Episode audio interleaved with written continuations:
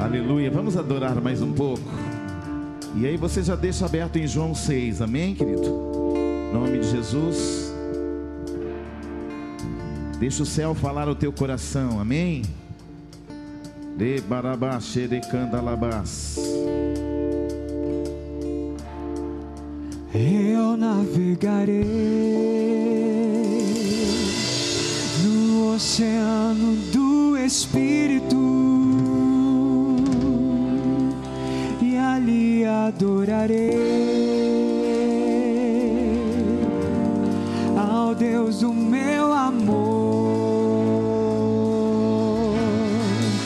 Eu navegarei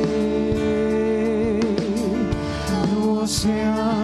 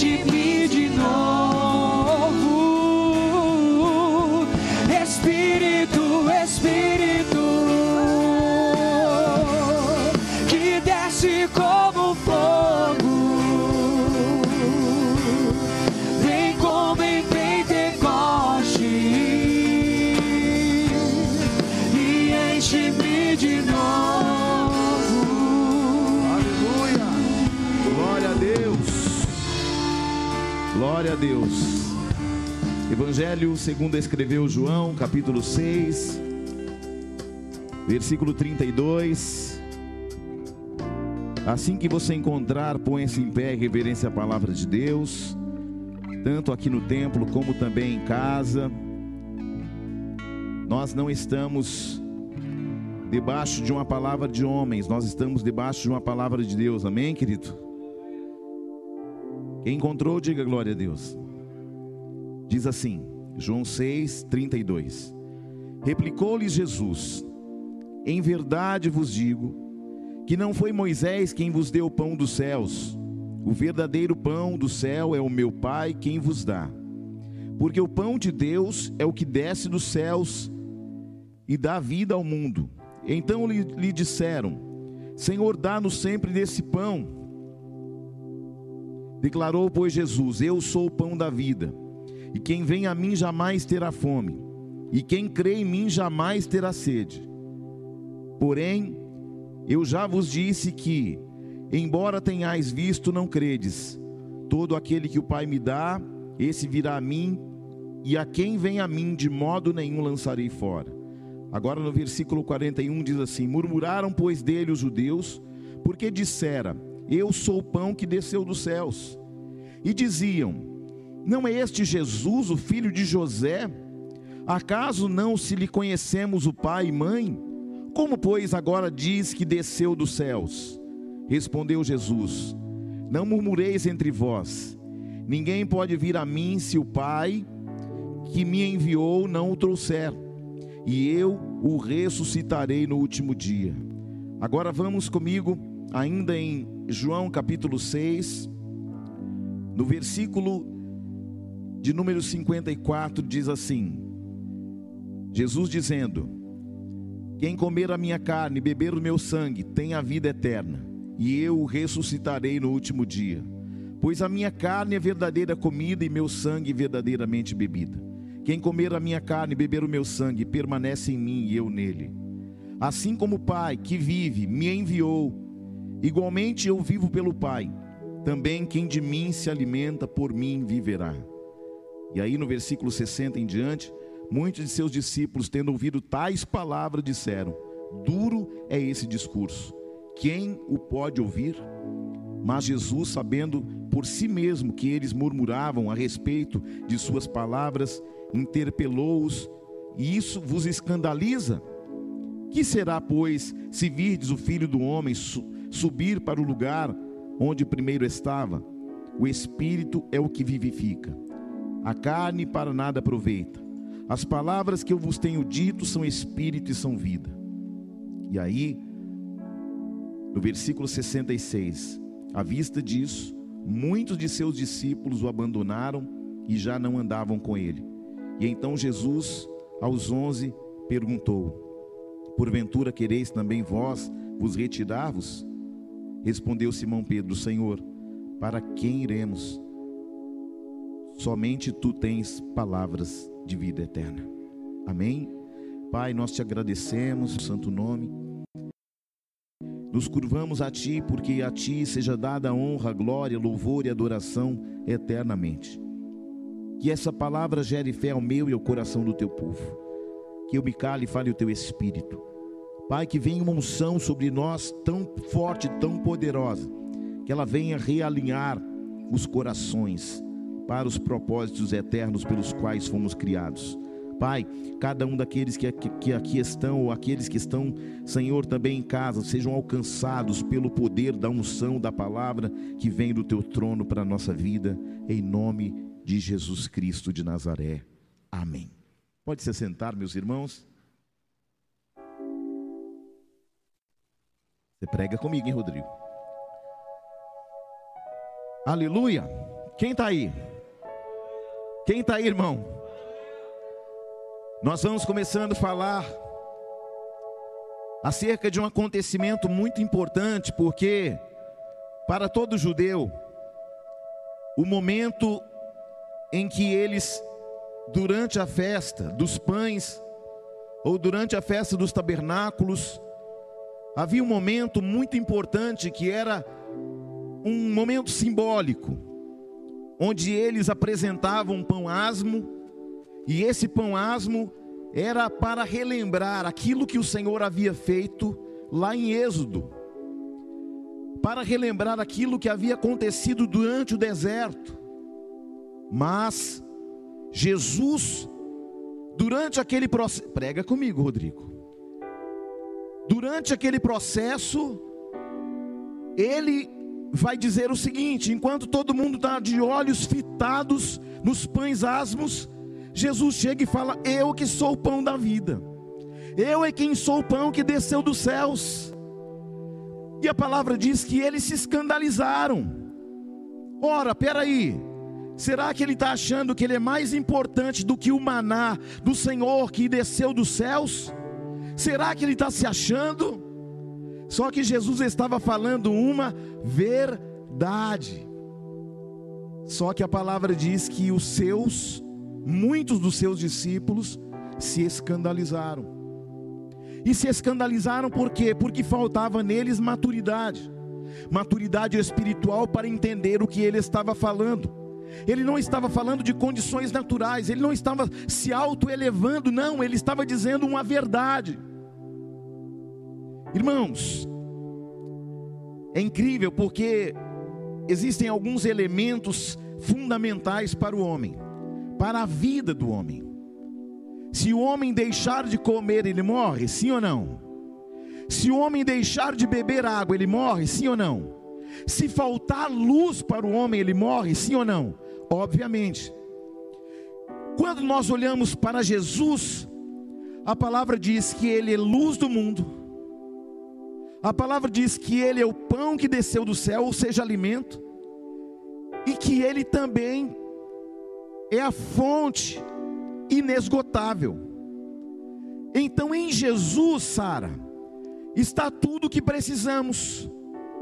Está a luz, está a água, a fonte, porque ele é a fonte, e nele também está o alimento espiritual porque Ele é a palavra que nos alimenta, é o Verbo que se fez carne e habitou entre nós. Olha que coisa tremenda. Jesus está falando de coisas muito além do entendimento mosaico, muito além de uma celebração dos pães asmos. Ele está falando muito mais do que o maná que descia dos céus, que manteve, supriu a necessidade de muitos e muitas multidões durante um percurso no deserto. Mas Jesus está dizendo: Eu posso suprir aquilo que o maná que caía do céu não poderia suprir.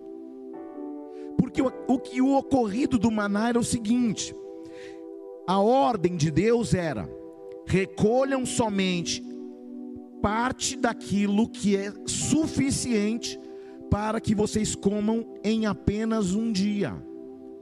Você não podia pegar o maná e pensar assim: nós aqui em casa nós somos três pessoas, então vou juntar para hoje e para amanhã. Não podia, porque quando alguém até intentava, dando uma de brasileiro, né? Que gosta de dar um jeitinho brasileiro, e aí, de repente, um sabichão resolvia esconder o maná e falava assim: amanhã eu não preciso nem sair para pegar o maná que está lá no chão, eu já vou comer daqui mesmo. Só que no outro dia estava tudo podre, e aí tinha que jogar fora. Essa palavra tem tudo a ver com aquilo que Jesus disse: o pão de cada dia aquele acontecimento dos, dos pães, do pão que descia do céu do maná, era Deus falando: Eu tenho preparado para cada dia um livramento, eu tenho preparado para cada dia um provisionamento. Eu tenho preparado para cada dia uma cura, uma libertação. Eu tenho preparado para cada dia algo que vai ser inesperado ao teu coração. Eu tenho para amanhã surpresas inesperadas. Mesmo que você não compreenda, Deus já está lá no futuro, trabalhando o seu amanhã. Mesmo que você não chegou lá, o Senhor passeia pelos tempos e pelas eras. Então, aquilo que hoje é sua preocupação, o Senhor já está lá no futuro, trabalhando aquilo que hoje tira a tua paz. E é por isso que a palavra diz que nós precisamos ter paz. É por isso que a palavra diz que Ele é o príncipe da paz, que Ele é o Pai da eternidade que Ele é o nosso conselheiro, que Ele é o nosso amigo. Oh glória! Só que quando Jesus falou do pão, alguns entenderam, ainda ficaram meio que escandalizados. Mas quando Jesus falou assim, pastor Hércules, quem não comer da minha carne, não beber do meu sangue, aí os homens falaram assim: não, agora ele extrapolou agora bagunçou a nossa mente. Não, é, é, o que ele fala não é compreensível para nós. Porventura eu vou, vou, não tem como suportar esta mensagem. Mas Jesus estava falando exatamente do que? Jesus estava falando de um tempo e de um futuro. Nós precisamos entender que Deus está, olhem para mim, olhem para mim, que Deus está trabalhando, mesmo que você não está vendo. Tem muita gente escandalizada pensando assim, mas espera aí, está acontecendo coisas que estão saindo do meu controle. Graças a Deus por isso. Sabe qual era a condição da nação? Qual era a condição da igreja? Qual era a sua condição? Era de alguém que achava que podia tudo de alguém que achava que tinha controle, de alguém que achava que poderia resolver, que poderia se programar para o dia de amanhã. Ei, nós estamos num tempo que não dá mais para programar. Mesmo que, obviamente, sendo organizado, precisamos ter uma organização, mas entendendo que amanhã não está sob o seu controle. Amanhã você pode fazer um plano e o Senhor mudar totalmente, porque os pensamentos dele estão acima dos seus. Amém? Então, olha só. Aí Jesus chega aos seus discípulos escandalizados e vai perguntar aos mais próximos, os doze: Porventura não quereis também vós? Ah, Jesus está falando, os outros já foram. Se vocês também quiserem ir, vocês podem. E olha o que Simão Pedro vai falar tão linda e profundamente. Não é para onde iremos. Ele está falando, Senhor, para quem iremos? Pois só tu tens palavra de vida eterna. Ele está dizendo o seguinte: Senhor, depois que nós te conhecemos, não há um lugar seguro mais, só a tua presença. Não há alguém mais confiável, não há um bom pastor, só o Senhor. Olha, Deus, eu entendi que independente do que o Senhor falou, independente que nós não temos entendimento das dimensões das tuas palavras, nós sabemos que só tu tens palavra de vida eterna. Ele não apenas tem, como ele é a própria palavra da vida eterna. Você está aí? Não. Só que lá em João capítulo 21, depois do melhor e pior acontecimento, vai depender da ótica de quem vê. Irmãos, eu era criança, e sempre na Páscoa, sexta-feira da paixão, é, a nossa casa, ela seguia alguns ritos católicos, e obviamente todo mundo se assentava na frente da TV, preto e branco, valvulada, e tinha que ligar uma hora antes, viu, Tony? Quem já viveu esse. Quem, quem é da época da, da TV valvulada? Glória a Deus. Uns levantaram a mão tímidos assim, tipo, para não denunciar a idade. E aí a gente ligava uma hora antes do filme, ligava a televisão, deixava ele esquentando as válvulas porque aí daí uma hora estava tudo certo e você conseguia ver, preto e branco. Eu me lembro que uma vez estava eu, meu pai, minha mãe, alguns dos meus irmãos vendo o filme Jesus. Irmãos, eu fiquei tão irado, tão indignado que mataram Jesus. Eu fiquei, irmão, aquele filme eu quase fiquei endemoniado de raiva. Eu era uma criança. Porque eu vi tudo que aquele homem fez e falei, gente, mas será que eles não estão vendo? O que eu não sabia é que aquele homem que estava sendo crucificado, não estava sendo crucificado por causa da traição de Judas, aquele homem não estava sendo crucificado por causa do que Pilatos covardemente fez, não tendo uma postura, obviamente sabemos que tudo está no controle de Deus. Não foi porque os soldados o prenderam, não foi porque Anás e Caifás mancomunaram e fizeram, arquitetaram um planejamento no Supremo Tribunal do Inferno para resolver aquela questão. Sim ou não? E agora, o que que ocorre? Ocorre que aquele que era inocente estava morrendo na mão dos algozes. Isso me deixou muito indignado. Porque quem está do lado de fora não tem a compreensão exata de que ninguém tira a vida de Jesus, ele espontaneamente a entrega. Ele mesmo vai dizer isso. Ninguém tira a minha vida, eu espontaneamente a dou, porque eu tenho autoridade para entregar a minha própria vida, mas eu também tenho autoridade para reavê-la. A morte não teve autonomia, autoridade completa sobre Jesus. Por que não completa? Porque Jesus ficou apenas três dias, três noites, naquela condição, em que ele se submete à morte por causa do pecado que estava sobre nós. Mas a morte de Jesus, no capítulo 21, a palavra vai dizer assim, ó, ao clarear da madrugada, no versículo 4. Estava Jesus na praia, todavia os discípulos não o reconheceram. Perguntou-lhe Jesus: Filhos, tendes aí alguma coisa para comer? Responderam: Não. Então lhes disse: Lançai as redes à direita do barco e achareis. E assim fizeram, e já não podiam puxar as redes, tão grande eram a quantidade de peixes. Versículo 7: Aquele discípulo a quem Jesus amava disse a Pedro: é o Senhor? Simão Pedro, ouvindo que era o Senhor, cingiu suas vestes, porque se havia despido e lançou-se no mar. Mas olha que coisa incrível. Versículo 10: Jesus disse: Trazei alguns peixes que acabaram de apanhar.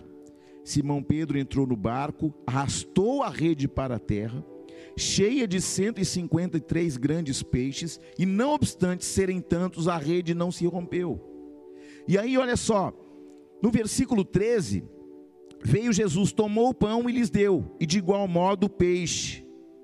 E o que me chama a atenção é que estes homens passaram a noite toda tentando fazer algo que eles não conseguiram. Mas quando nós vamos, logo no início, você vai prestar atenção que Pedro, Simão Pedro, vai dizer para eles: Vamos pescar. E eles, os discípulos, foram com ele, saíram, entraram no barco e naquela noite nada apanharam. Existem muitos segredos dentro deste capítulo. Existe um segredo aqui que é o seguinte: Jesus, ele, quando se fala acerca deste assunto, ele traz peixes, os peixes,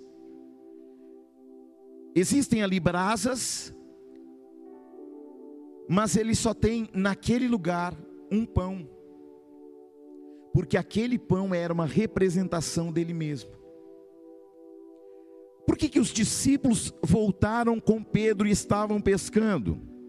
Esta passagem nos mostra que os discípulos estão voltando ao passado, tentando refazer as suas vidas, fazendo aquilo que para eles era comum e normal a vida toda. Escute, aonde Jesus encontrou Simão Pedro, o que ele estava fazendo? Ele estava pescando. E agora, esse ocorrido é um ocorrido onde Jesus está ressurreto. Onde Jesus já se apresentou a muitas pessoas em vida. Eles estão tão perplexos que eles sabem que a manifestação é dele, mas o seu sentimento de frustração é tão grande que eles não conseguem entender que realmente é Jesus. Quando nós estamos em momentos de fragilidades, nós ficamos impedidos de ver aquilo que está ao nosso lado. Quando nós olhamos para as Escrituras Sagradas, nós precisamos entender o que? que aqueles homens voltaram à vida comum. Mas lá no capítulo 6, o que, que Pedro falou? Senhor, para quem iremos? E o que eu entendo aqui, na visão frustrada de Pedro, na visão de dor do apóstolo Pedro, ele pensou assim: nós deixamos tudo, nós abrimos mão da nossa própria vida, nós abdicamos da nossa própria casa, nós fizemos tudo por Ele. Um dia todo mundo abandonou e nós ficamos com Ele. Mas agora que nós dissemos para quem iremos, e aí o, o coração do apóstolo Pedro era uma condição de muitas frustrações, porque aquele pelo qual ele disse que iria, agora, na mente de dor de Pedro, na mente frustrada de Pedro, ele pensa o seguinte: nós fomos abandonados. A tristeza do coração deles era tão grande que eles perderam a direção, eles perderam o rumo. Mas Jesus vai de encontro a Pedro exatamente no mesmo lugar que ele o encontrou no passado. É o mesmo território, é o mesmo ambiente, mas com uma diferença. O primeiro é só um Jesus que não tem corpo glorificado. Ali é só um Jesus que ainda é filho de Maria. Porque muitas vezes o que nós não entendemos está longe da nossa compreensão é que quem morreu foi Jesus. Mas o Cristo permanece vivo eternamente, ninguém pode matar o Cristo. Aleluia.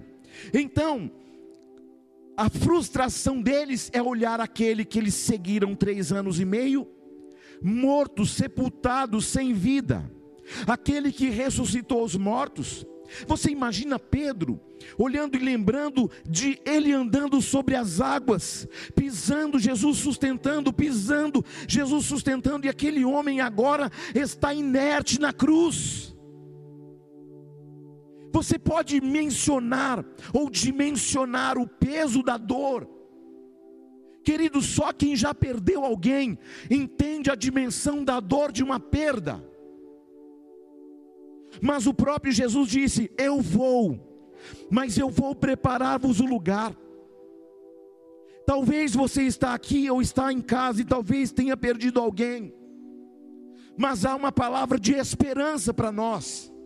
Aquele que morreu ressuscitou ao terceiro dia e está à destra do Pai, e ele já está preparando moradas. Mas Deus, por, por que, que o Senhor está levando alguns? Porque para alguns algumas moradas já estão prontas. Alabassure canta alabás. Deus não quer que você volte ao passado. Deus só quer que você volte às origens. Às vezes você fica olhando para o passado. Ei, pare de olhar ao passado. Você só precisa se lembrar da sua origem. A origem é quando, Bispo Júnior, a origem é quando você entende que Jesus morreu na cruz do Calvário para salvar você dos seus delitos, dos seus pecados, das suas transgressões. Que ele morreu para que você não morresse eternamente. Muitas vezes você não entende o que Deus tem para o seu futuro, para o nosso futuro. Nós precisamos ter disposição para voltar às origens. Esse tempo de pandemia, as pessoas estão se esquecendo de onde elas foram geradas. Elas foram geradas, assim como eu também, das entranhas de Cristo. Estas são nossas origens. Foram, fomos gerados das entranhas de um homem inocente, que morreu para nos dar a possibilidade, porque até então Jesus era primogênito, ou melhor, unigênito, ele era o único, mas depois que ele morreu, ele se tornou primogênito, o primeiro de muitos. Mas até então ele era unigênito, ele era o único filho de Deus. Mas a sua morte nos dá a possibilidade de nós sermos adotados, e nós temos a possibilidade hoje de falarmos: Abba, Pai. Querido, você tem uma origem, que não é o DNA do seu pai nem da sua mãe, a tua origem está nas entranhas de Cristo. E é por causa disso que um dia nós tivemos a possibilidade de ter o DNA dele de ter uma metanoia, uma transformação da mente, porque sem o Espírito Santo seria impossível nós vencermos os reveses da vida. Sem o Espírito Santo seria impossível nós voltarmos para as origens. É um trabalho em equipe. Jesus ascende aos céus e fala, clamando ao Pai, suplicando ao Pai: agora envia o Consolador, porque eu prometi o Paracleto, o Espírito Santo. Eu prometi para eles que eles não ficariam sozinhos. Eu prometi para eles que uma unção viria na glória e repousaria sobre eles.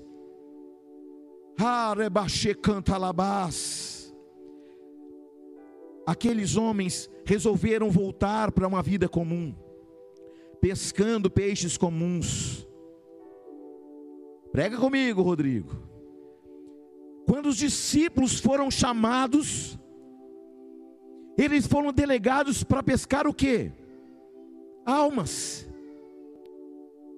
Só que agora eles estão voltando à origem natural, pescando o quê? Peixes. Quando Jesus encontra com eles, Jesus está falando assim: Eu não tirei vocês da pescaria para vocês voltarem para a pescaria. Tem muitas pessoas deste tempo, prega comigo, Rodrigo. Tem muitas pessoas deste tempo que estão, de certa forma, tomando as rédeas do próprio destino. Falando, não, já que está na pandemia, eu vou voltar para a velha, velha vida. Ah, já que Deus não me respondeu como eu tinha como expectativa, vou voltar às origens do meu passado vou fazer do meu jeito. Queridos, um piloto, ele só tem condições de traçar um destino depois que ele estabeleceu a sua origem. Aleluia. Você precisa saber a sua origem, porque só depois que você conhece a sua origem, você vai identificar o seu destino. Glória a Deus. Não tem como você chegar ao destino se você não encontrar a origem. Pedro queria tomar as rédeas do próprio destino. Pedro se esqueceu da sua nova origem. Pedro não tinha ideia clara do que aconteceu com ele naqueles três anos e meio, andando ao lado de Jesus. Depois que Jesus foi crucificado, os discípulos voltaram para a velha vida. Romanos 11:36 declara: "Porque dele, por ele, para ele são todas as coisas. Glória, pois, a ele eternamente. Amém." João 15:16. Olha o que Jesus disse: "Não fostes vós que me escolhestes, mas eu vos escolhi e vos constituí para que vades e produzais frutos, e o vosso fruto permaneça. Assim vos constituí." Você não foi chamado para ser bem-sucedido numa vida comum. Você até pode ser bem-sucedido numa vida comum, mas o que você precisa entender nesta noite é que você tem uma origem celestial. Que nós somos peregrinos nesta terra que nós só podemos ter a possibilidade de vencer se nós entendermos onde estamos e para onde iremos. Você nasceu do Espírito e da água. Você não nasceu da sua mãe. Embora a tua mãe é o instrumento de Deus para você gerar aqui na terra. Mas foi na cruz que você foi gerado num plano eterno de Deus. Nós não podemos nos esquecer de onde nós fomos gerados. Rabaço de cantalabás tem muitas pessoas neste tempo de pandemia, desanimados, como Pedro, frustrados, fragilizados, emocionalmente, espiritualmente. Satanás vai se aproveitar de nossa fragilidade, dos acontecimentos, das más notícias. Para quê? Para te fragilizar mais ainda para dizer aonde está teu Deus. O meu Deus sabe o que faz, Ele está no controle do céu e da terra, e até o inferno só pode fazer alguma coisa se Ele disser, se Ele permitir. Nada deste mundo, meu irmão, poderá preencher a tua vida, porque você não é deste mundo. Quando você fala com alguém que não teve um encontro com Jesus, a primeira coisa que ela fala, eu sinto um vazio inexplicável. Eu me lembro que uma vez eu apresentei na praia do Guarujá, na praia da Enseada, eu fui convidado para apresentar um. E olha que eu não gosto de pagode. Aí eu fui convidado para, na época, era o Catinguelê, era o só para contrariar e eu estava lá muito contrariado mesmo, porque eu não gostava de nada daquilo, eu só estava profissionalmente. E eu me lembro que todo mundo falava: Oh, que legal, você apresentou a banda tal, a banda tal. Eu falei: Ah, é, é verdade. Para mim, aquilo não teve nenhum significado. Eu me lembro que nessa mesma noite, que estava todo mundo ali eufórico por eu ter apresentado aquilo, eu voltei para casa pensando: gente, não estou entendendo porque está todo mundo tão eufórico e eu estou tão vazio dentro de mim. Mas era Deus falando para mim, sabe o que? Essa plataforma aqui, de homens famosos, não é o seu lugar. Esse lugar, por mais que todo mundo ache que seja top, maravilhoso, Júnior, esse não é o seu lugar. Mas um dia você vai entender o seu lugar. Hoje eu entendo qual é o meu lugar. Por que, que eu entendo qual é o meu lugar? Porque eu conheci a minha origem. E ao conhecer a minha origem em Cristo, eu conheci o meu destino, Sara. Aleluia. Esta noite eu quero falar uma coisa muito profunda ao seu coração. Não abra mão nunca desta origem.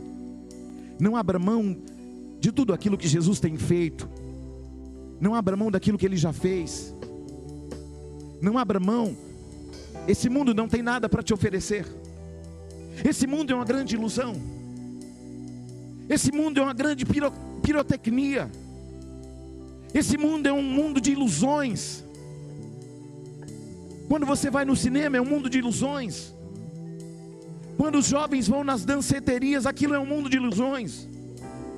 Quando os jovens ficam chapados, usando entorpecentes, álcool, eles estão, na verdade, tentando preencher um vazio de Deus com coisas deste mundo. Mas você é um ser espiritual, querido. Você está no invólucro de um corpo passageiro, mas você tem um espírito eterno. E um dia você vai ter que voltar para casa. Um dia você vai ter que voltar para a eternidade. Ei, não troque a unção que o Senhor te deu, te deu por nada deste mundo, deste século. O diabo levou Jesus do pináculo do templo. Jesus foi tentado lá no deserto da Judéia. Satanás disse: Tudo que você está vendo, todos os reinos, todos os governos do mundo, eu te darei se você prostrado me adorar. Uh!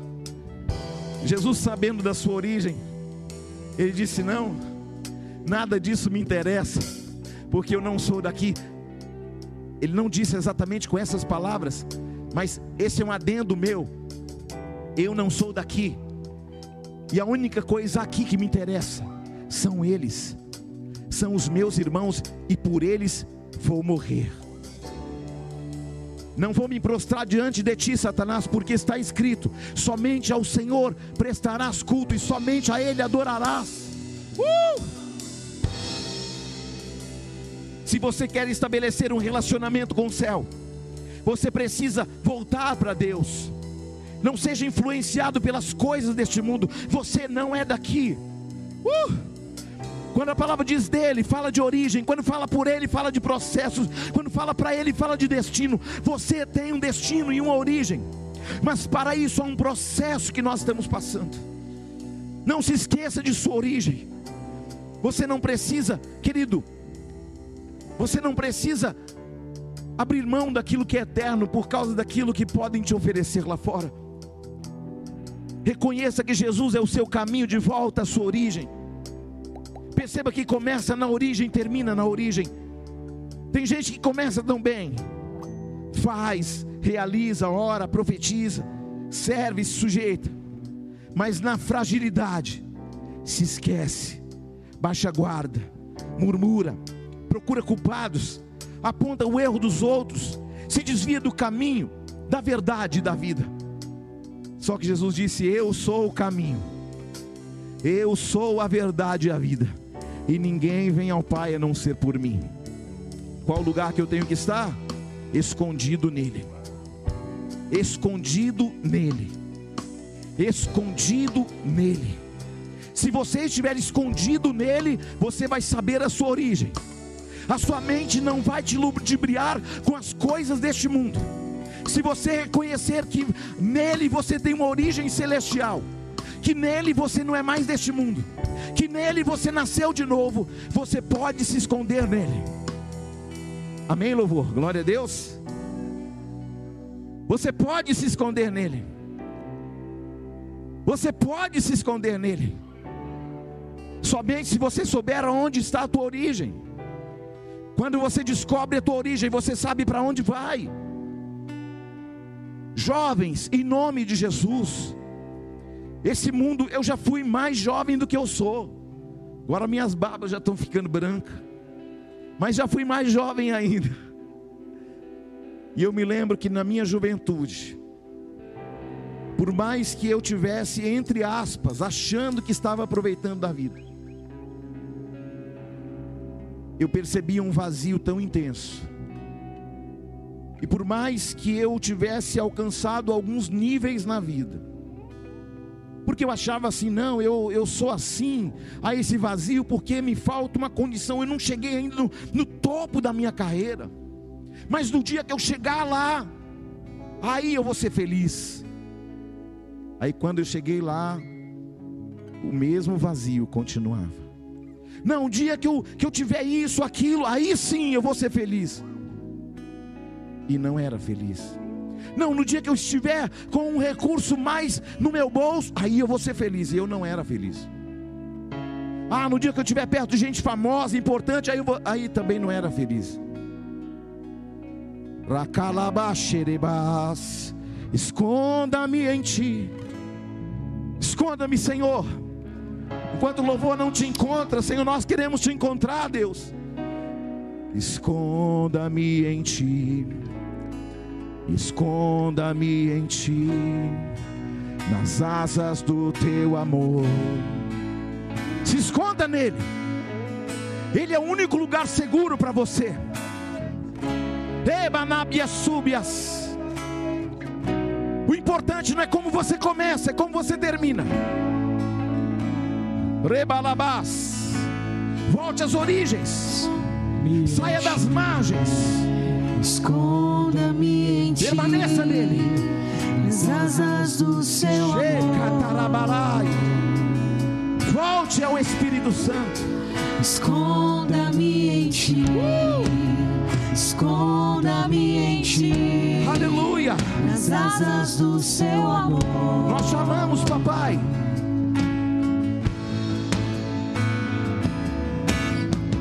Como eu amo seu nome.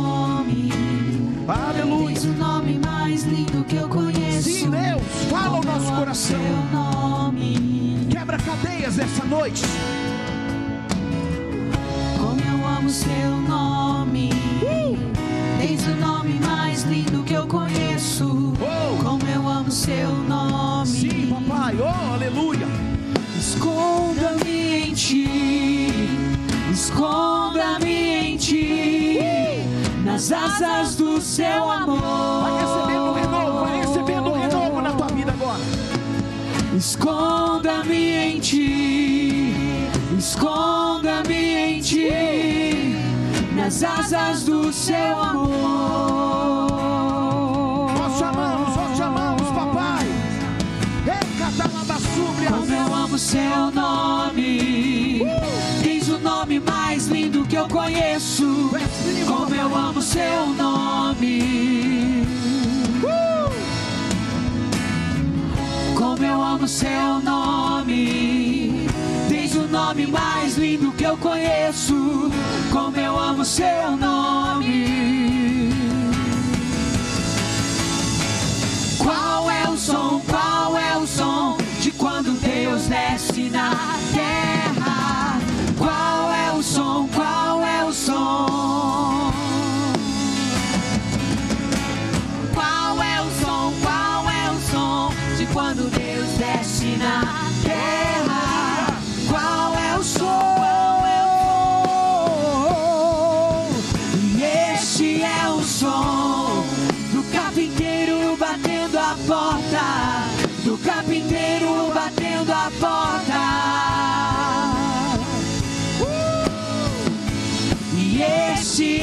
som do carpinteiro batendo a porta, do carpinteiro batendo a porta.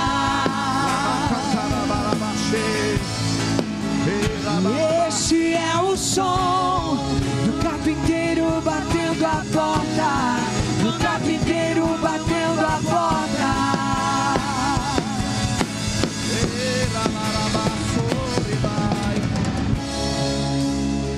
Segura, segura, segura.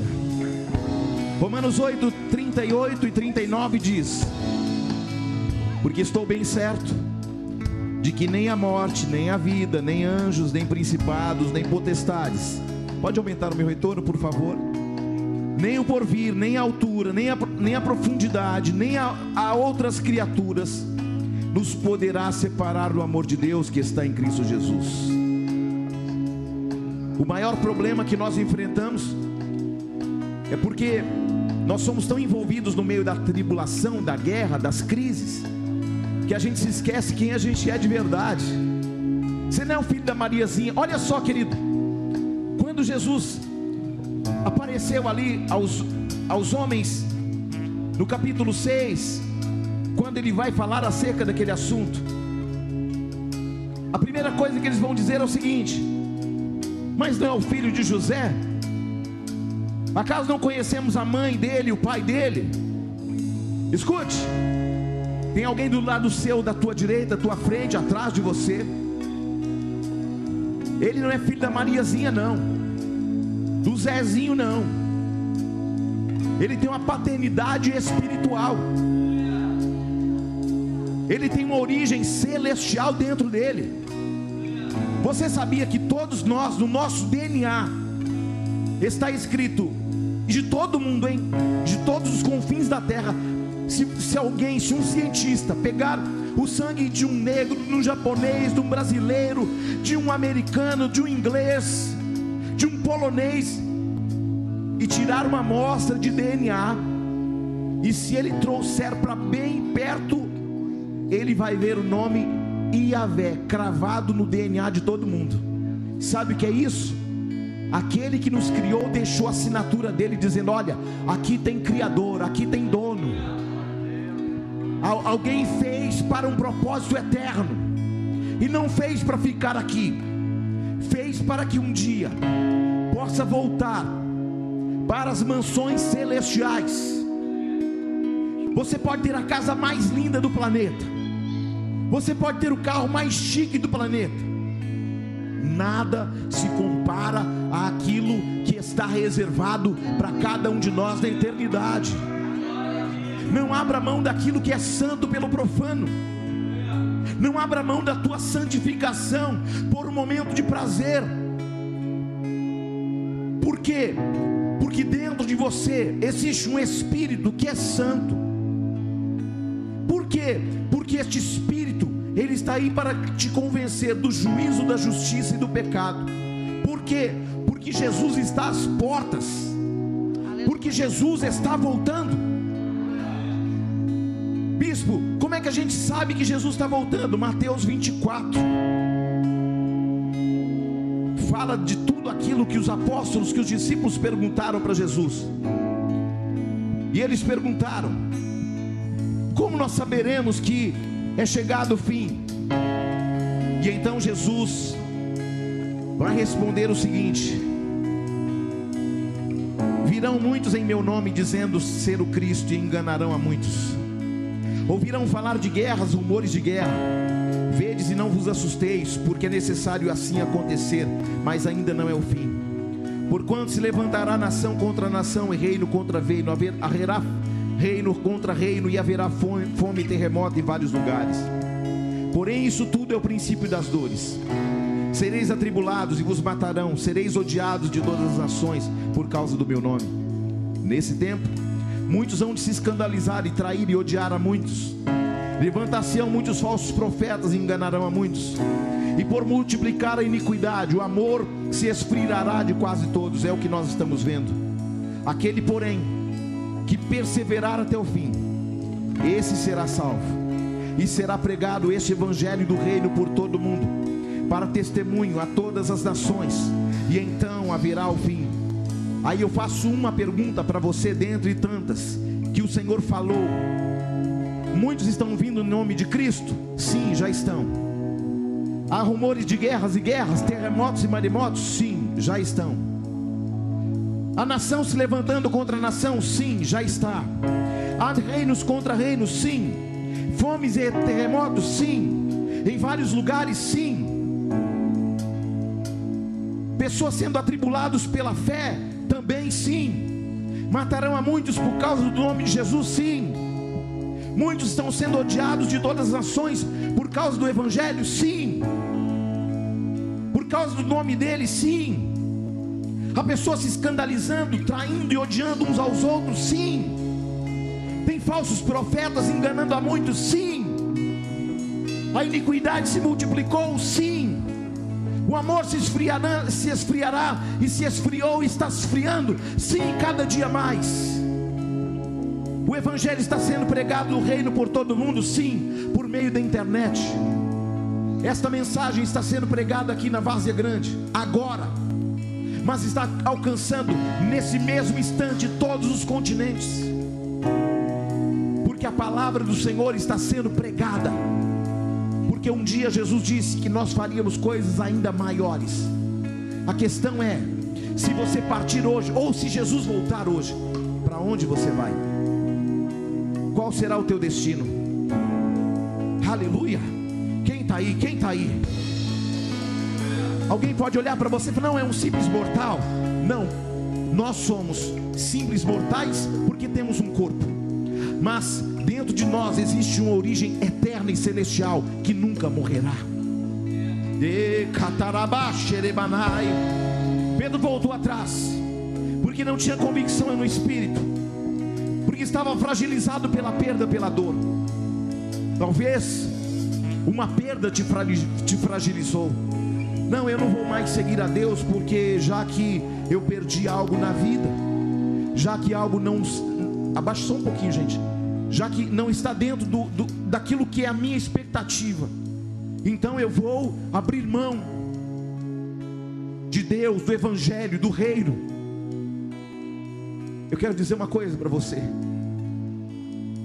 Jesus é a única saída, Jesus é o único caminho, Jesus é a única verdade.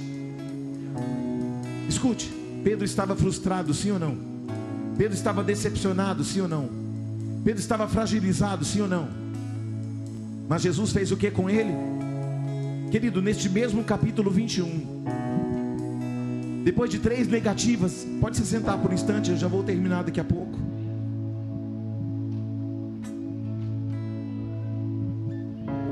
O mesmo Pedro que negou Jesus na casa de Caifás. E eles estavam onde? Numa fogueira, sim ou não? Onde Jesus diz: Não, não conheço tal homem. E alguém dizia: Não, mas você fala como ele. Eu acho incrível porque às vezes eu, eu vejo algumas coisas na internet e às vezes alguém. Aí outro dia eu estava vendo uma entrevista de um rapaz. Não vou falar nome para não dar ibope. Mas por mais que ele está no mundo, ele fala e ele traz coisas que são palavreados evangélicos. Eu sempre pensava assim: esse, esse garoto já foi crente. Fala palavrão, daqui a pouco fala, não, misericórdia. Daqui a pouco fala glória a Deus. Eu falei, esse menino. Aí outro dia ele estava falando, é, eu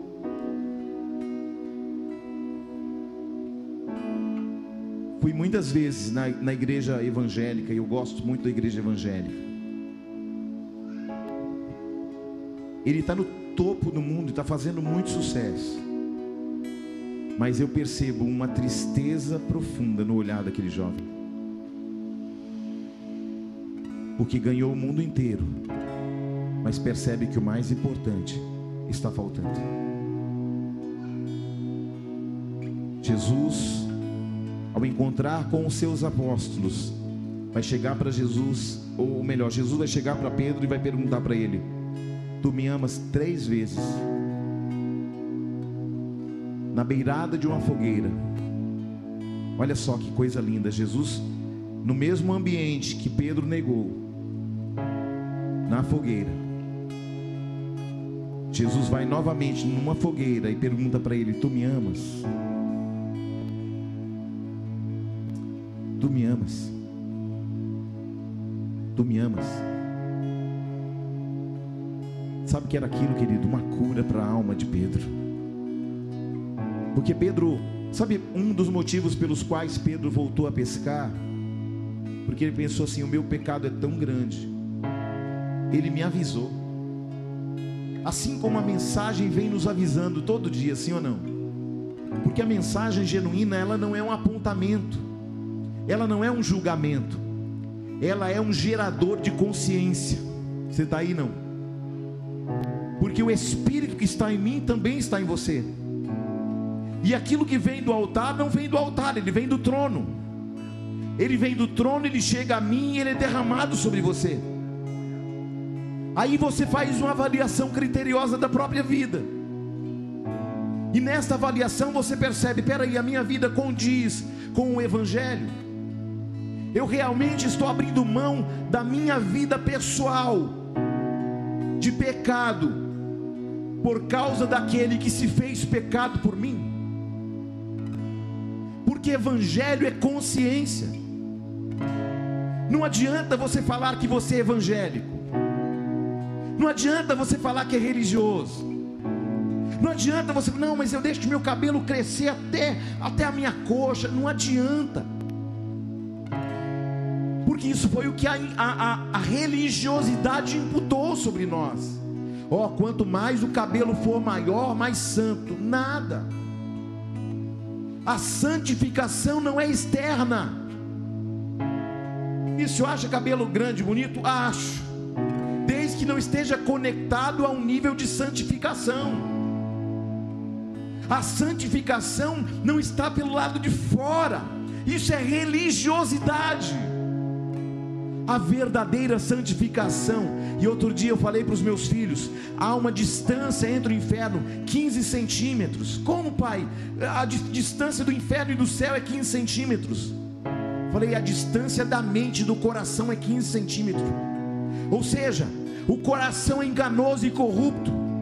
Mas quando nós temos a mente de Cristo, nós não deixamos o nosso coração conduzir nosso destino. Então a distância entre o céu e o inferno é 15 centímetros. É a distância das coronárias até a sua mente, o seu cérebro. Porque nas escolhas que fazemos, nós definimos para onde voltaremos. Então essa noite, meu irmão, minha irmã, é uma noite de você voltar para casa. Não estou falando voltar para o templo construído de mãos humanas. Porque a religiosidade também ensinou, não, você é mais santo se você for mais do templo. Não, não adianta você vir do templo e continuar lá fora com as velhas práticas. O que importa, o que me ensina e que me mostra para mim mesmo que eu sou regenerado, nascido de novo, é porque o pecado que eu cometia como velho homem, eu não o cometo mais. Ah, se batizou é nova criatura. Não, é um começo de uma regeneração. Quando você nasce de novo, você abre mão das práticas pecaminosas do velho homem, porque senão você não nasceu de novo. Porque a Bíblia fala que o que é nascido da carne é carne, mas o que é nascido do espírito é espírito. Por isso, João 3, o diálogo de Jesus com Nicodemos é: você é doutor você é mestre Israel e não sabe destas coisas? Necessário vos é nascer de novo. Olha Jesus dando a dica. Jesus não estava falando de Roberto de batismo, não. Jesus estava falando de regeneração, de uma mentalidade de Cristo. Não adianta você falar, sou evangélico, mas você é filho. Ah, eu sou, eu, sou de uma denominação evangélica, mas você nasceu de novo. Ah, eu bati, eu me batizei nas águas do batismo, mas você nasceu de novo. Hã? Porque a religiosidade faz a gente pensar que a gente passou pelas águas do batismo e está tudo novo. Apóstolo Paulo, Romanos 12 transformai-vos pela renovação do vosso entendimento, para que experimenteis qual seja a boa, perfeita e agradável vontade de Deus. Você sabe qual é o nosso problema? O nosso problema é que nós queremos ficar na boa, diácono Porque a perfeita e agradável vontade de Deus, ela exige de mim uma vida sacrificial. Aleluia. Cantar bonito é legal? É. Pregar bonito é legal? É. Mas nada disso pode salvar você. Você está indo? Um culto racional não é você ficar rodando, não é você ficar pulando, um, um, culto, um culto racional é você pegar a palavra e fazer com que a palavra guie a sua vida. Porque alguém fala assim: eu manejo bem a palavra, mas a palavra maneja você? Essa é a questão, irmão. A gente tem muita gente boa de Bíblia, irmão. Você fala um assunto, não, mas está escrito. Ah, fala do outro, não, mas está escrito aqui. Ah, fala do outro. O cara é bom, o cara maneja, pastor Ecos, bem a Bíblia. Mas o cara é impossível se deixar ser conduzido pela palavra. Ele leva a Bíblia para onde ele quer, mas não deixa a Bíblia levar a ele aonde o reino quer.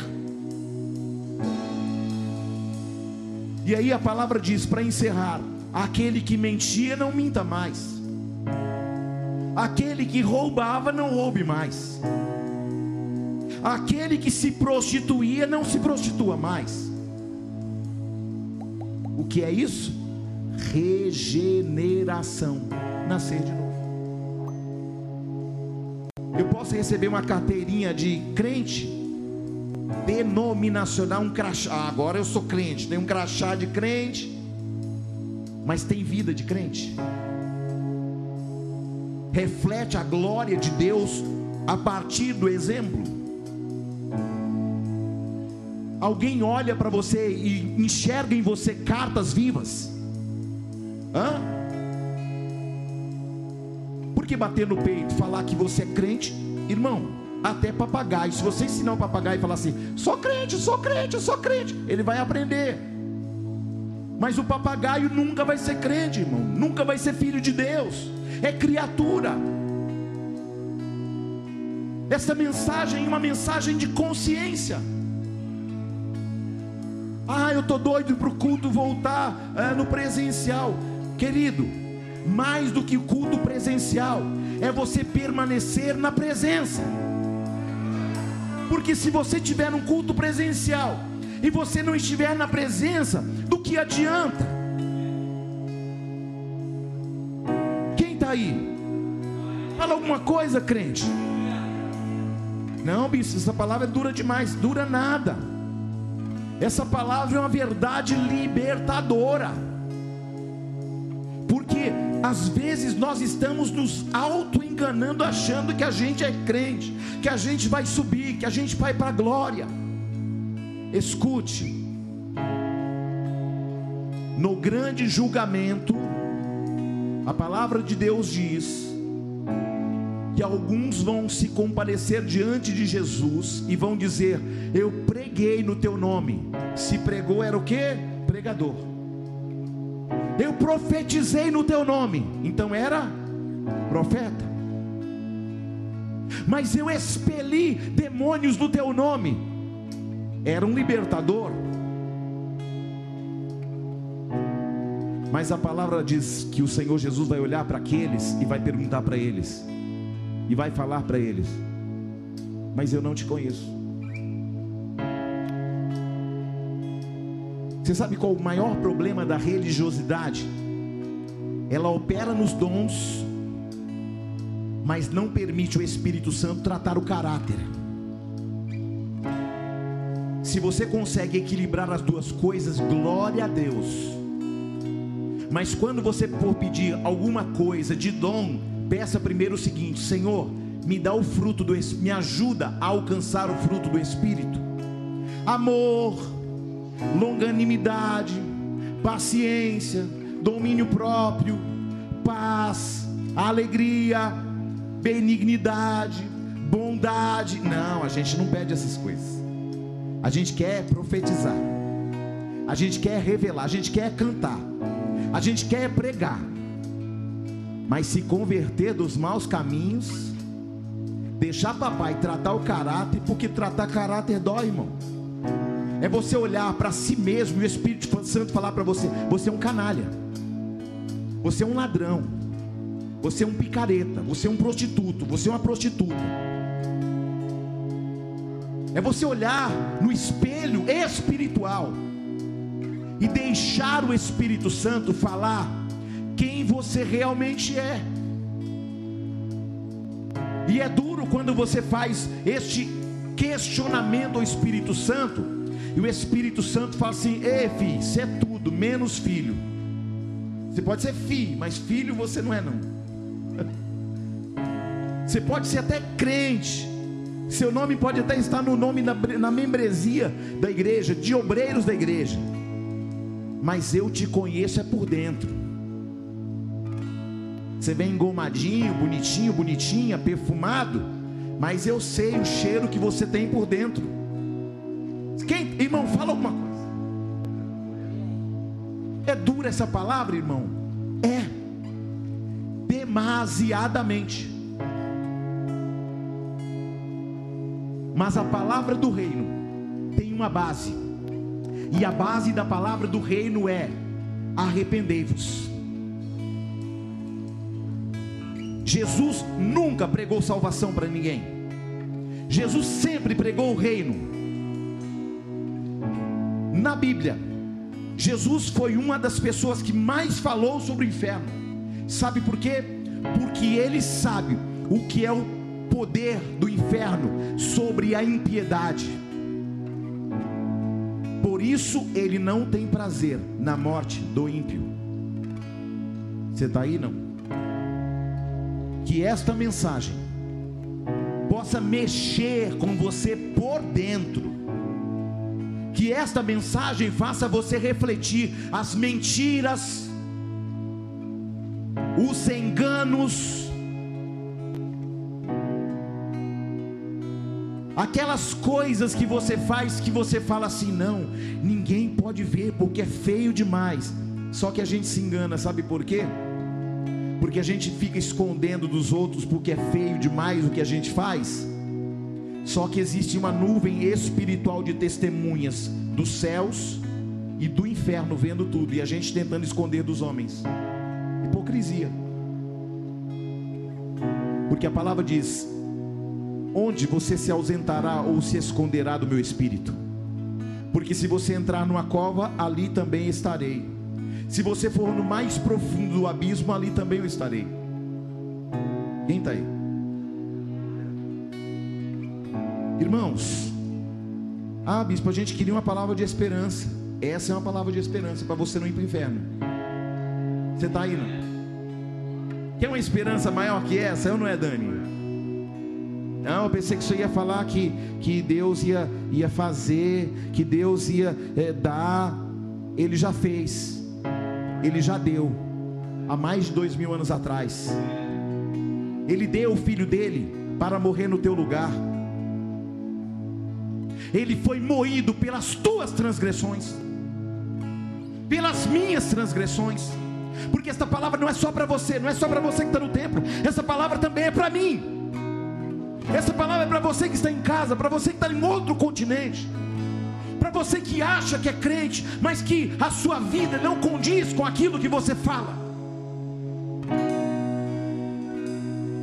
Sabe o que, que é? É que eu sou filho de pastor, eu sou filho de bispo, eu sou filho de, de crente, eu sou filho de cantor gospel. Não importa, querido. Deus não vai perguntar qual o teu DNA dos homens, Ele vai tentar encontrar o DNA do filho dele dentro de você. Se não tiver, não adianta ser, ser filho de quem for. Ah, mas meu pai é rico, meu pai é poderoso. E aí? Os poderosos também tombam diante da glória de Deus. Você está aí, não? Glória a Deus ou não? Ah, isso aqui, eu, eu pensei que você ia falar que Deus ia dar, dar já deu.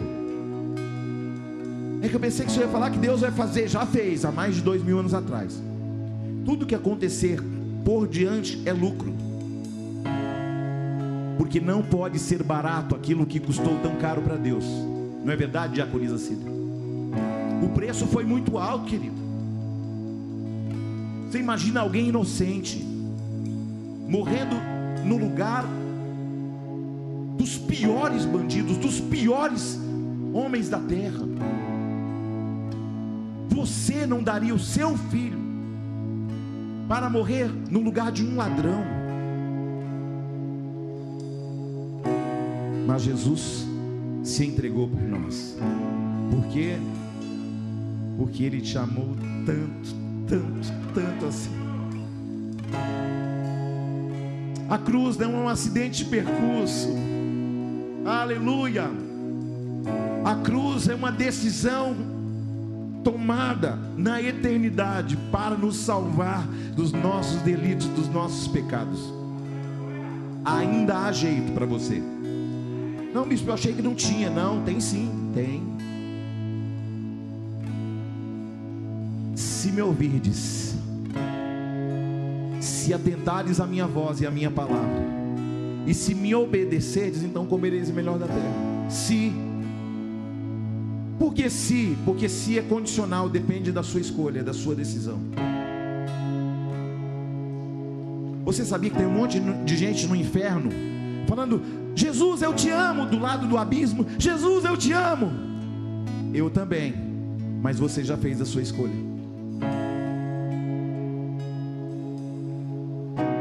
A minha pergunta para você nessa noite: qual é a sua escolha? Jesus já fez a dele. Ele já se entregou por nós. E todas as vezes que uma ira no coração de Deus, já vou encerrar. E todas as vezes que Deus olha para a humanidade e fala, eu vou acabar com tudo. Sabe quem se coloca na frente da humanidade? Ele de novo. e aí, todas as vezes que Deus vem, um Deus irado, para colocar um, um ponto final, Jesus se coloca na frente, porque Ele é o intermediador entre Deus e os homens.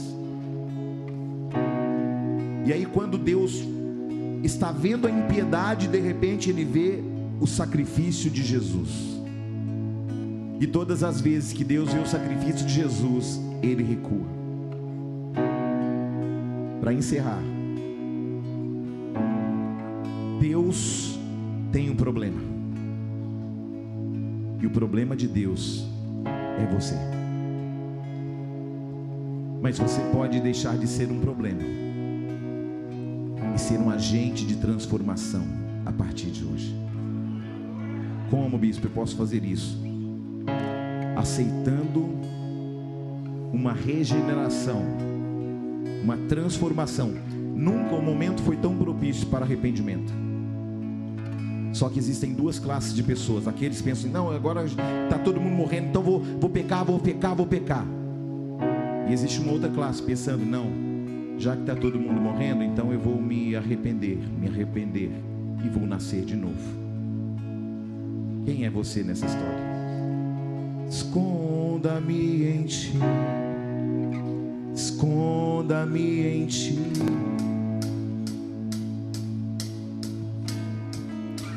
Esconda-me em ti, esconda-me em ti, nas asas do seu amor.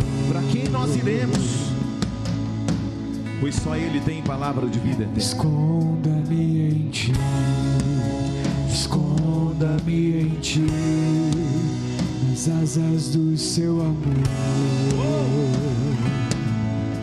Adore línguas espirituais. O seu nome, tens o nome mais lindo que eu conheço. Como eu amo seu nome. Oh glória! Ele chamou primeiro. Como eu amo seu nome. Oh o nome mais lindo que eu conheço. É Como eu amo seu nome. Como eu amo seu nome. Nome mais lindo que eu conheço. Como eu amo seu nome, Jesus.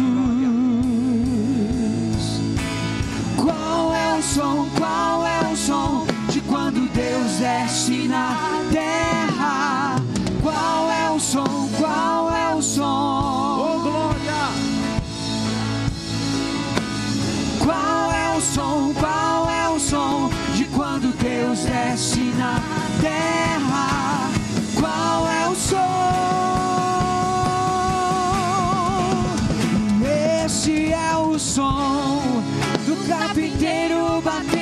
Porta do carpinteiro batendo a porta.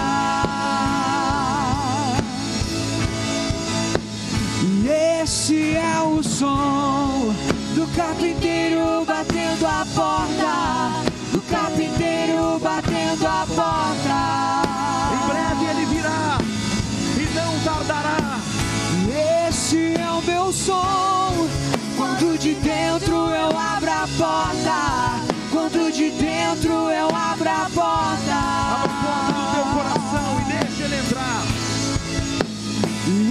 Esse é o meu som. Quando de dentro eu abro a porta. Quando de dentro eu abro a porta.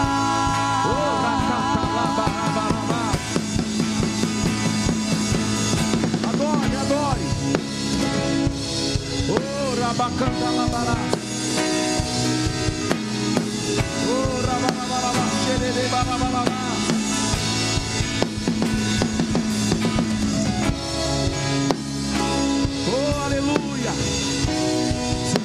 Segura, segura. Talvez você está em casa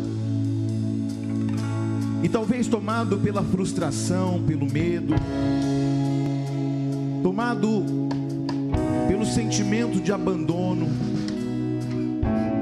tomado pela incompreensão espiritual.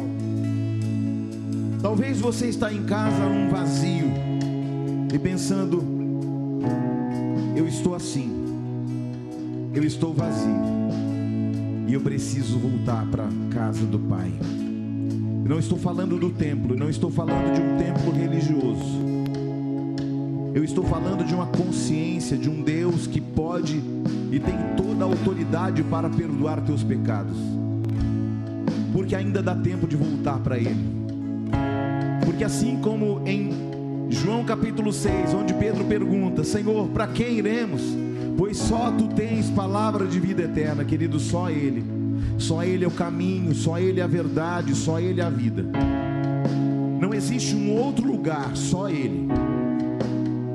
Para você que está em casa e quer fazer uma reconciliação, ou para você que ainda não declarou Jesus como Senhor da tua vida, essa é a tua oportunidade. Eu não estou falando, querido, de voltar por empolgação e nem por medo, muito menos por medo. Evangelho não é um lugar de medo, Evangelho é um lugar de graça. É receber de graça aquilo que não foi barato.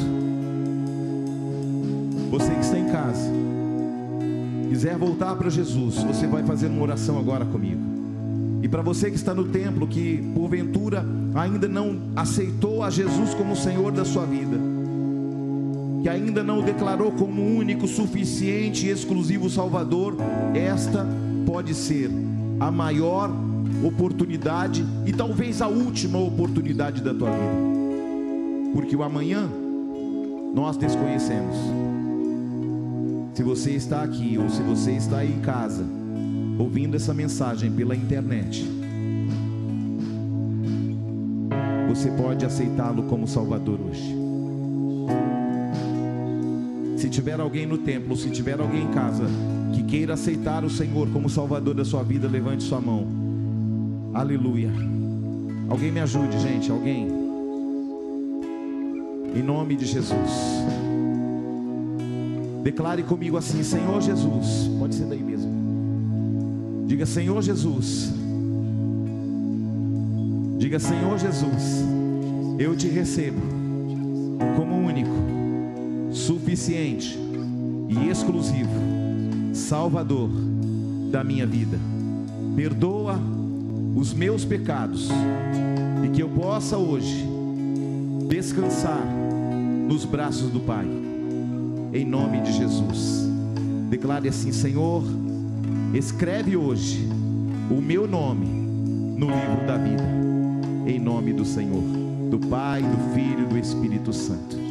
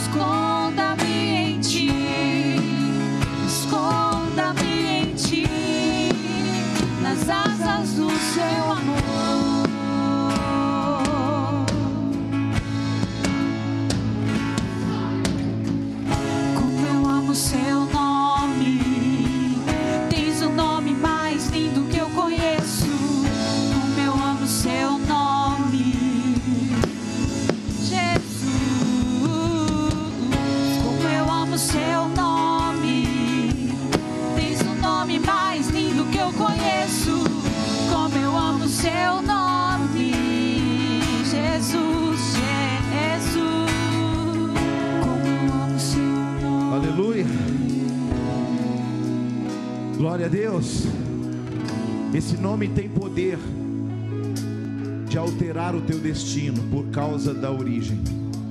Amém. Se Deus é por nós, o Senhor é o meu pastor. Se não faltar a presença dEle, com a bênção e com a graça do Pai, do Filho e do Espírito Santo, eu libero a tua vida, eu abençoo a tua semana. E eu profetizo que todas as amarras da tua vida, que todas as prisões da tua vida, que tudo aquilo que estava te levando para um mundo de corrupção, de mentira, de opróbrio, de pecado, hoje saia da tua vida, para que você viva o melhor e maior tempo da tua vida. Em nome de Jesus, eu libero a tua vida para o melhor tempo da tua história, porque a sua vida é preciosa para Deus. Deus abençoe. Graça e paz.